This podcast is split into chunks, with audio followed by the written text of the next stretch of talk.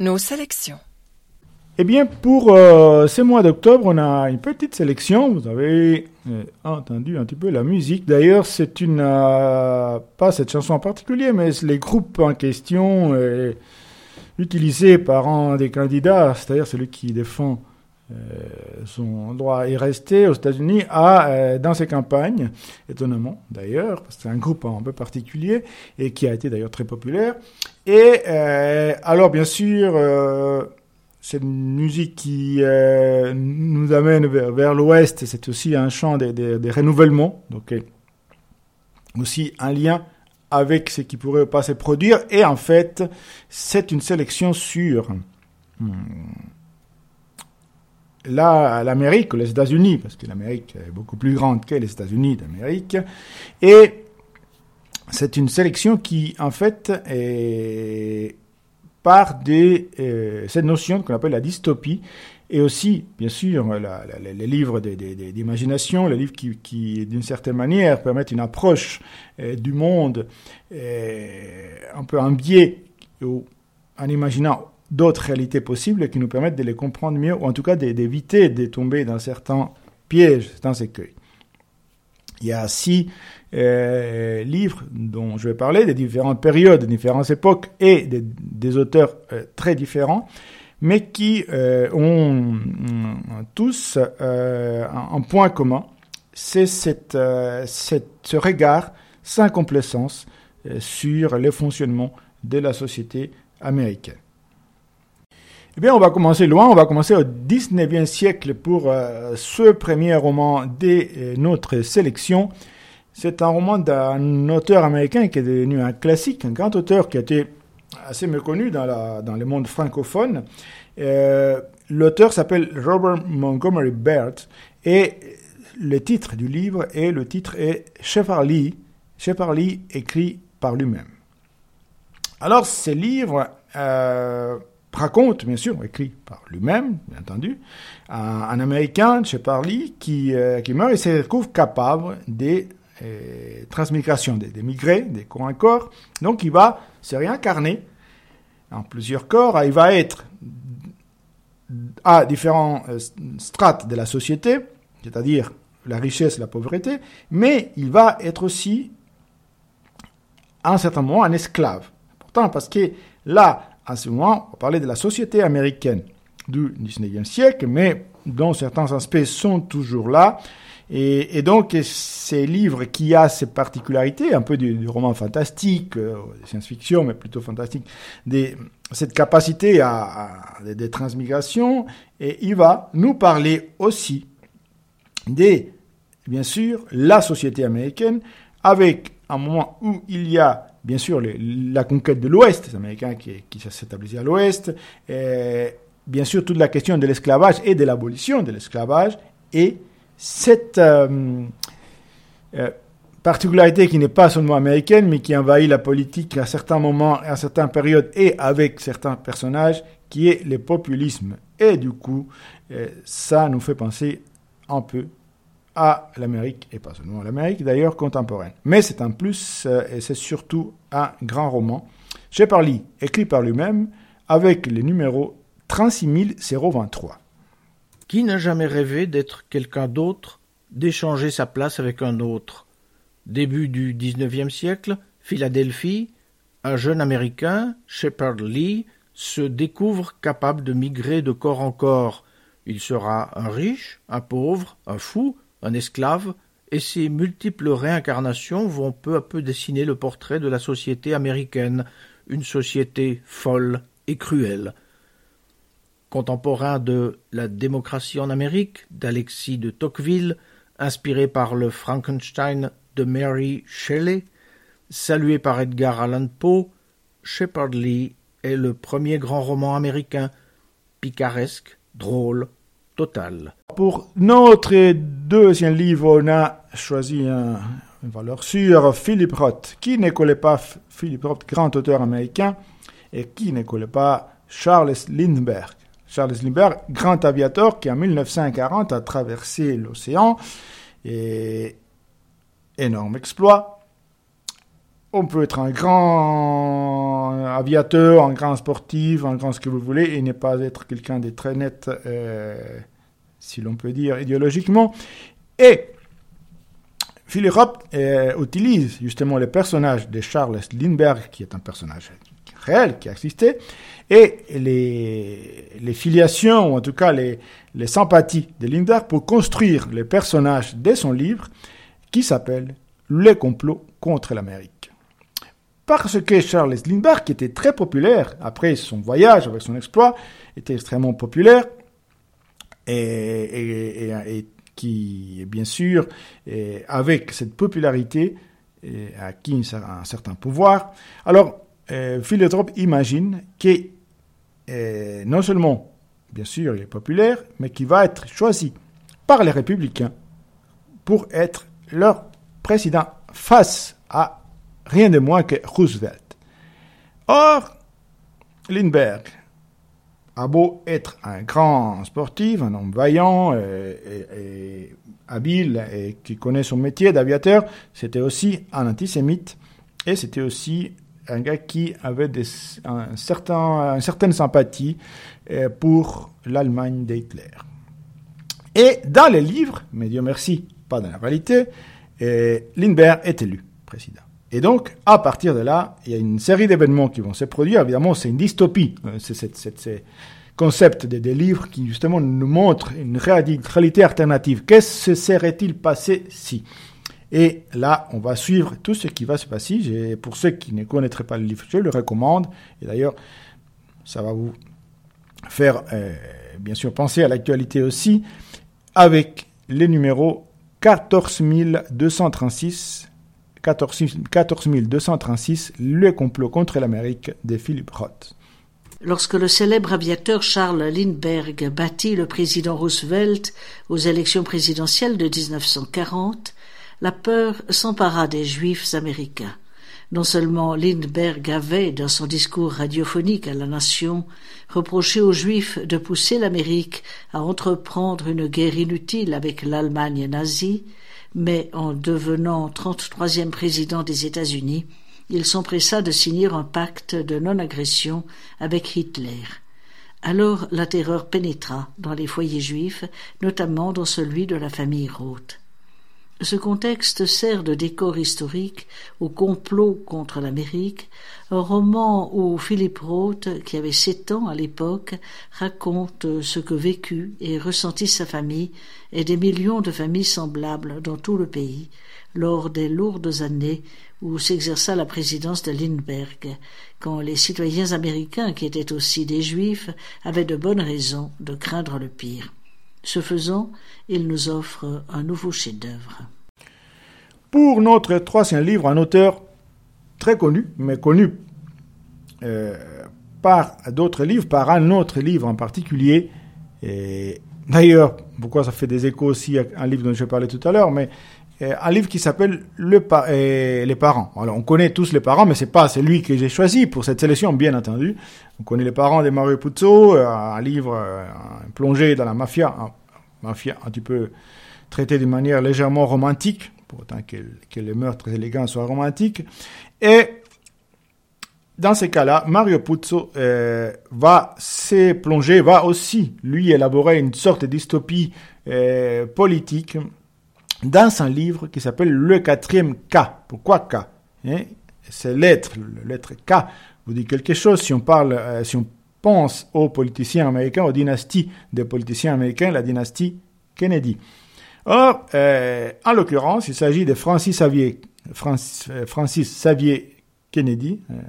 maintenant, peut-être pas si comment chez les Américains, mais il faut savoir que la famille Kennedy était une famille catholique d'origine irlandaise. Et donc Francis Xavier, qui était les, cousins des, des, des, John Kennedy et puis le neveu du grand Bobby Kennedy, et il aussi devient président des États-Unis. Magnifique. Mais, donc là en l'occurrence ce n'est pas les républicains, mais de l'autre bord. Et en fait, euh, Francis Xavier, il n'a pas pu faire tout ce qu'il voulait. Bon, ça arrive souvent chez les politiciens. Mais il se trouve qu'il y a une prise d'otage, puis que sa fille est prise en otage. Et Francis Xavier, il va utiliser son pouvoir de président pour prendre le chemin de la vengeance. Et euh, pour faire cela, il va passer par-dessus toutes les institutions qui fondent la démocratie américaine. Et je ne vous raconte pas plus le quatrième cas de Mario Puzo avec le numéro vénérable, numéro 5855. Dans Le Parrain, Mario Puzo avait pris comme trame romanesque l'univers de la mafia. Cette fois-ci, avec le quatrième cas, il s'attaque à un autre tabou, le pouvoir politique, en s'appuyant sur l'un des mythes contemporains les plus fascinants, la légende des Kennedy. À la fin de notre décennie, à la Maison Blanche, Francis Xavier Kennedy, cousin de John et Robert, termine son mandat présidentiel et s'apprête à faire campagne. Il n'est déjà plus l'homme aux idéaux triomphants que l'Amérique avait adulé, le pouvoir l'a usé.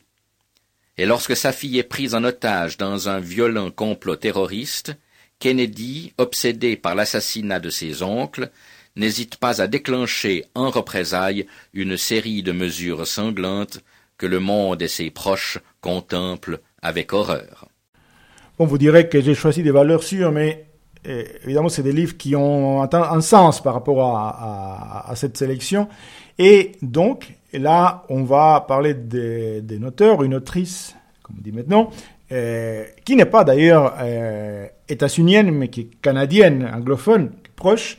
Mais il se trouve que le livre, en fait, euh, est grand classique euh, du genre et se déroule, enfin en tout cas, il y a le Canada bien sûr comme un peu comme terre d'accueil, on va dire, euh, mais se déroule grosso modo dans les territoires des États-Unis, qui a été d'ailleurs euh, où il y a eu euh, une sorte de guerre civile avec des scissions entre les, différentes républiques, enfin en tout cas gouvernements, dont un dont il est question dans ce livre qui est Gilead, au, au Galad, qui dans ces sortes de futurs proches ou plutôt des, des présents parallèles l'ordre, le moral et toutes ces choses-là ont été restaurées. Et c'est un régime euh, qui, sous couverture de, protéger la famille, la, dignité, la morale et, ces choses-là, instaure un régime euh, autocratique totalitaire dans lequel il y a une milice qui s'appelle les Anges Noirs qui fait la loi, en tout cas qui, applique. Et les personnes, et les femmes en particulier, sont divisées en castes, on va dire, ou en classes. Et parce qu'il faut savoir que, donc ils ont restauré cette, euh, la vision traditionnelle, la femme euh, doit, doit, une soumission totale à l'homme, etc. Un peu comme le, point de vue de, la dernière euh, juge qui a été élue à la Cour suprême aux États-Unis. Et, et, et, en plus de cela, et suite, entre autres, à, la guerre qui, a été livrée, et il y a une épidémie, si j'ose dire, de stérilité qui a, qui, qui a touché euh, les personnes, les femmes en particulier, et donc il y a une caste qui s'appelle la caste des servantes, qui sont habillées en rouge, c'est l'un des longs du titre du livre, que vous imaginez déjà, la servante écarlate, qui euh, sont vouées à la reproduction, tout simplement. Alors il y a une servante, enfin tout simplement, façon de parler. Et euh, euh, une, euh, servante est allouée, si j'ose dire, à, chacun des, des, des personnalités des, du régime qui va, en plus de sa femme, bien entendu, qui euh, est là à des fins euh, de reproduction. Et avec cela, un régime de, répression assez époustouflant. Et le livre va des, du présent à, au passé pour voir un peu comment, comment on a pu arriver là et comment on a basculé. C'est un livre effrayant, et magnifique et, et, qui, nous fait, qui nous fait vraiment beaucoup réfléchir. La servante écarlate de Margaret Atwood avec les numéros la servante écarlate, c'est Defred, une entreprise de salubrité publique à elle seule. En ces temps de dénatalité galopante, elle doit mettre au service de la République de Gilead, récemment fondée par des fanatiques religieux, son attribut le plus précieux, sa matrice. Vêtue d'écarlate, à l'exception des voiles blancs de sa cornette, elle accomplit sa tâche comme une somnambule. Doit-elle céder à la révolte, tenter de tromper le système? Le soir, Defred regagne sa chambre à l'austérité monacale. Elle songe au temps où les femmes avaient le droit de lire, d'échanger des confidences, de dépenser de l'argent, d'avoir un travail, un nom, des amants. C'était le temps où l'amour était au centre de tout.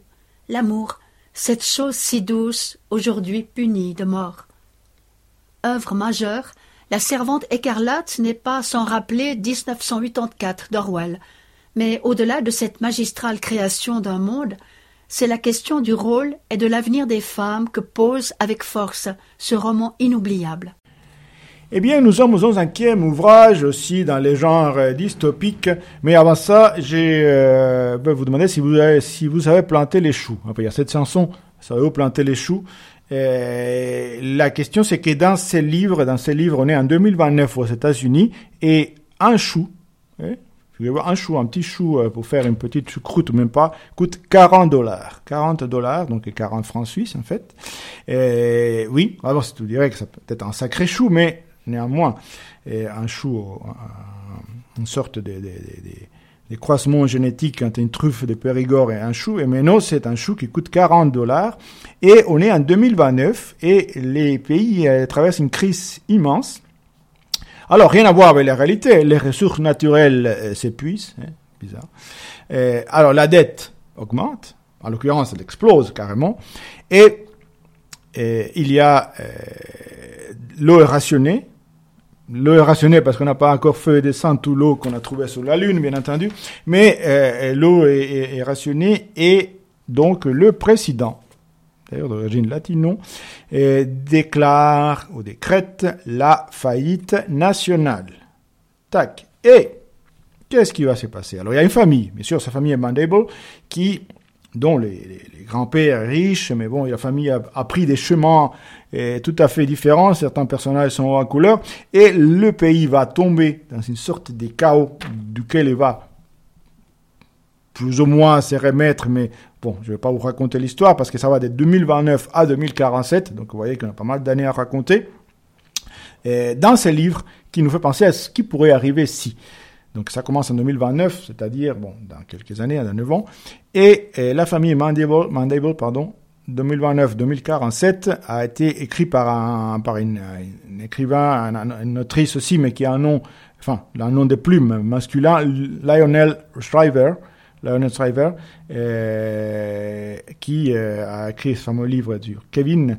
Euh, je ne sais pas si, vous l'avez lu, mais bref, en l'occurrence, c'est cette dystopie de Lionel, Shriver qui est disponible avec le numéro 67 586. États-Unis 2029. Le pays traverse une crise sans précédent. Les ressources naturelles sont épuisées, la dette nationale a explosé, le cours du dollar s'est effondré. On rationne l'eau, un chou se négocie à 40 dollars. Douglas, le nonagénaire fondateur de la dynastie Mandible, vit encore confortablement grâce à son immense fortune. Mais ces deux petites filles ont beaucoup de mal à boucler les fins de mois, sans parler de financer les études de leurs enfants.